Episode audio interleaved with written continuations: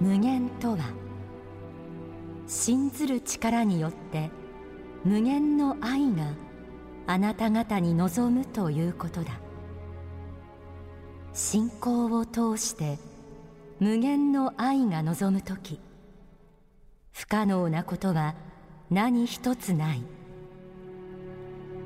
あなた方はこの世的なる一切のくびきから自由となる。あらゆる劣等感からあらゆる嫉妬心からあらゆる恐怖心からあらゆる貧困からあらゆる病からあなた方は自由となる。信ずる心を持つことだ。本来の力を取り戻すことだ。あなた方には無限の力が宿っている。それは仏から送られてくるものである。信仰心を通して仏と一体となった時あなた方は無敵である。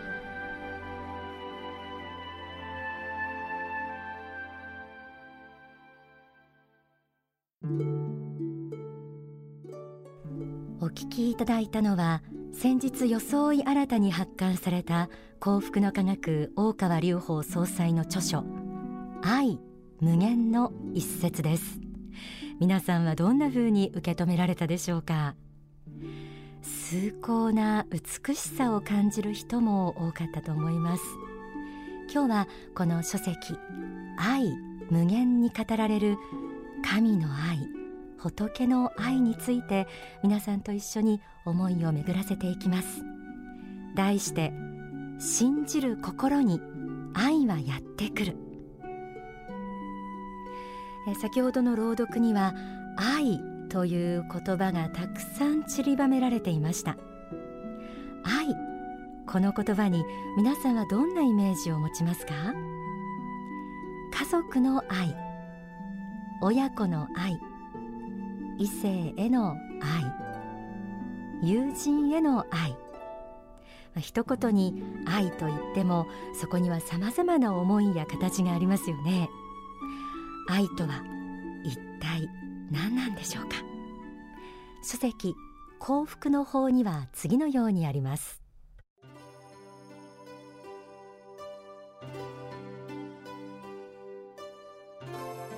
愛とは恵みです。それも良き恵みであり他人を生かしていこうとする力です。縁あって人生の途上で出会った人々に生きていく勇気を与え力を与え希望を与えること。それが愛です。こうしてみると愛とは仏の心そのものであることに気づきます。仏の心とは万象万物を生かし育み調和させんとする心です。すべてを成長させんとする思いです。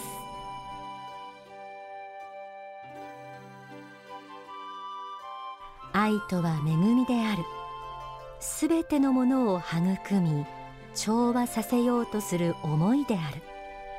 仏の心そのものであるとありました。まさにここに愛の原点があります。仏の万象万物を生かし育み調和させようとするその心。慈悲とも言われますがこの仏の愛が私たち人間の中にも宿る愛の根源です。でも一方で人生に苦しみや悲しみをもたらすのもまた愛の仕業だと言えるんではないでしょうか。優しくしたのに相手が答えてくれない。善意を施したのに踏みにじられた。そんな風に愛を起源として心に苦しみを作ってしまうことも多いんじゃないでしょうか。書籍太陽の方には次のようにあります。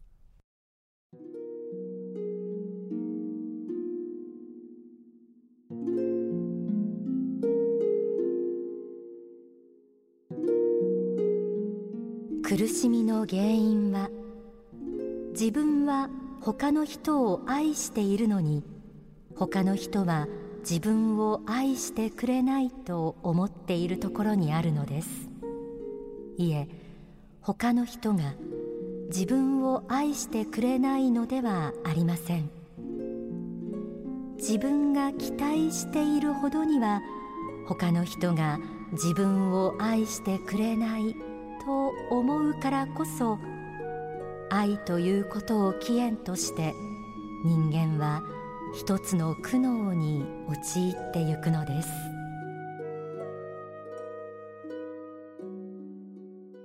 相手からの見返りを求めた愛。これは真実の愛の姿ではありません。番組でもしばしばお伝えしていますが真実の愛。本当の愛は与えきりの愛無償の愛です。見返りが来て初めて喜ぶ愛ではなく与えることそのものが嬉しいと感じる愛。これが信仰に生きる人々の愛です。なぜなら本当の愛のその見返りは相手からではなく愛を与えたその瞬間に神仏から降り注ぐものだからです。太陽の方にはこうあります。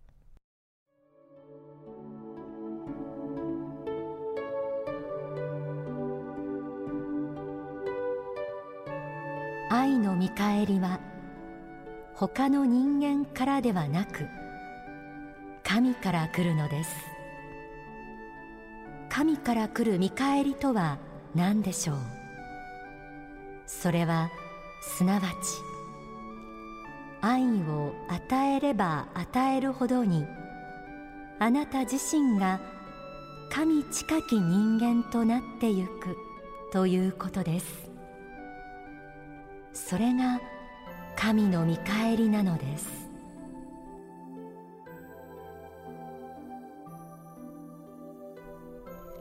そしてこの真実の愛の前提には次のような考え方があります。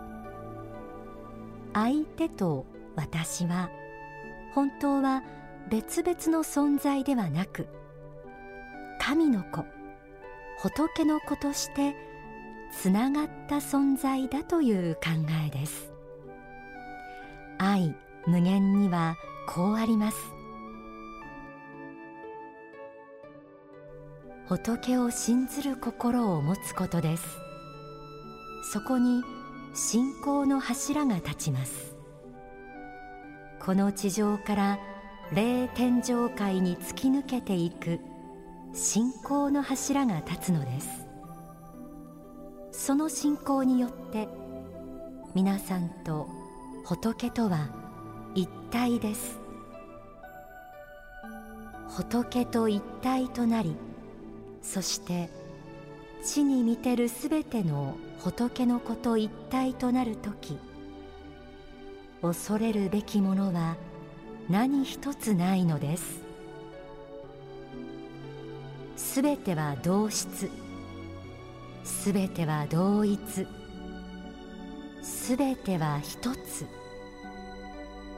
そう思う時皆さんは心の底から安らぎを感じることでしょう。それによって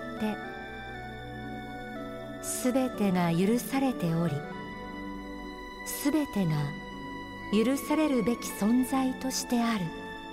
ということに気がつくでしょう。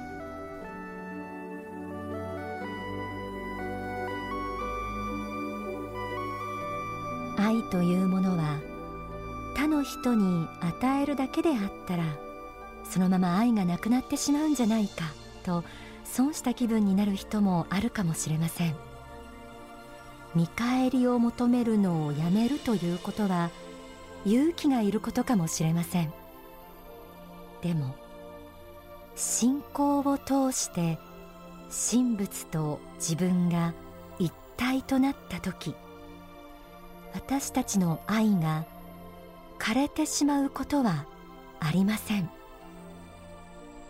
なぜなら神仏とは言葉を変えて言うならすべてを育む無限の愛そのものだからです。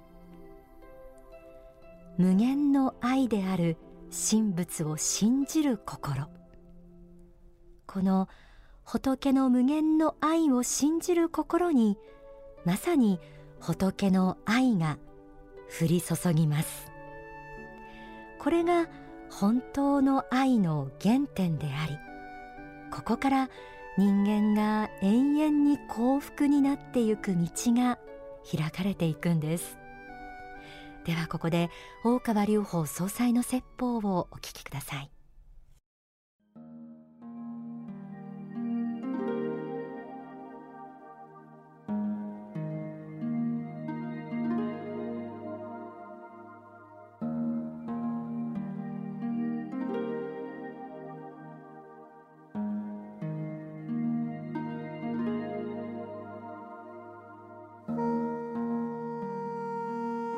愛とは何であるか。よくよく心に問うてみるはよい。愛とはあなた方がいかほど与えられているかということを。そして神から全てが与えられ尽くしているということを。発見し自分のものとした時におのずから感謝として湧き出てくるものだ。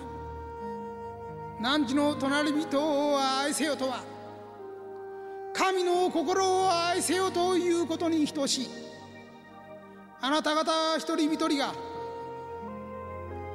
神の光より分かれたるものであるがごとくあなた方の隣人もまた神のお光によりてある存在である。ゆえにあなた方の隣人を愛するはあなた方の神を愛すると同じである。神を愛する心が人を愛する姿となって現れてくるのだ。愛するとは何か尽くせよ人のために。人の立場に立ち自分のことだと思いて人のことを考えよあなたが他の人から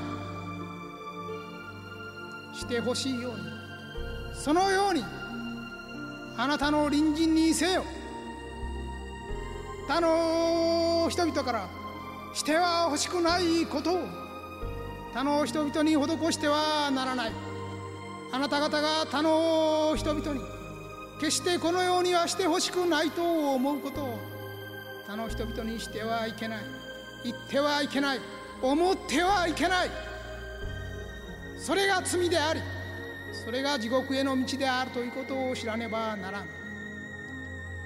あなた方が他の人々にしてほしいがごとく他の人々に施せ。そしてその施しは決してされど見返りを求めるものであってはなるまい。与えよ与えよ与え尽くせよ。そして私は言おう与え尽くしてあなた方は失うものは何一つないことに気がつくであろう。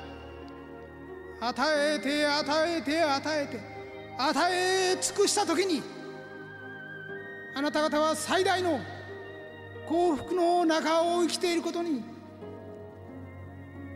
気がつくことであろう。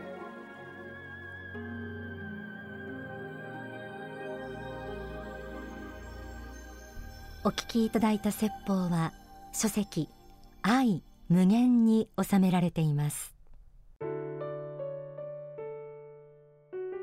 真実の愛を知るにはまず仏が自分を愛してくれているということを知ることが大切です。